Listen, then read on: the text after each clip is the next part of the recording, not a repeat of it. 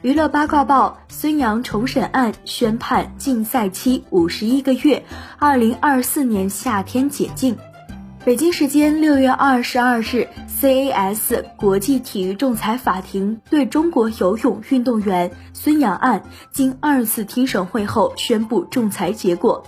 杨洋禁赛期从八年减至四年零三个月，也就是五十一个月。禁赛期自二零二零年二月二十八日起执行。二零一八年九月四日晚，受 WADA 委托实施兴奋剂检查的公司三名工作人员至孙杨住处，对其赛外反兴奋剂检查。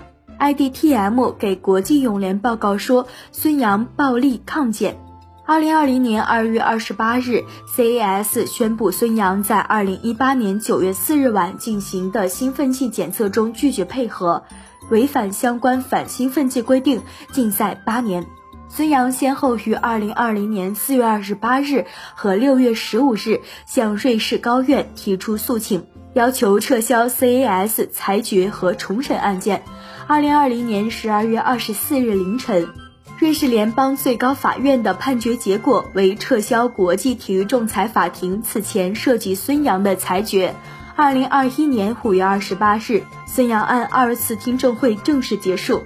六月二十二日晚，CAS 直接宣布裁决结果：孙杨禁赛期从八年减至四年又三个月。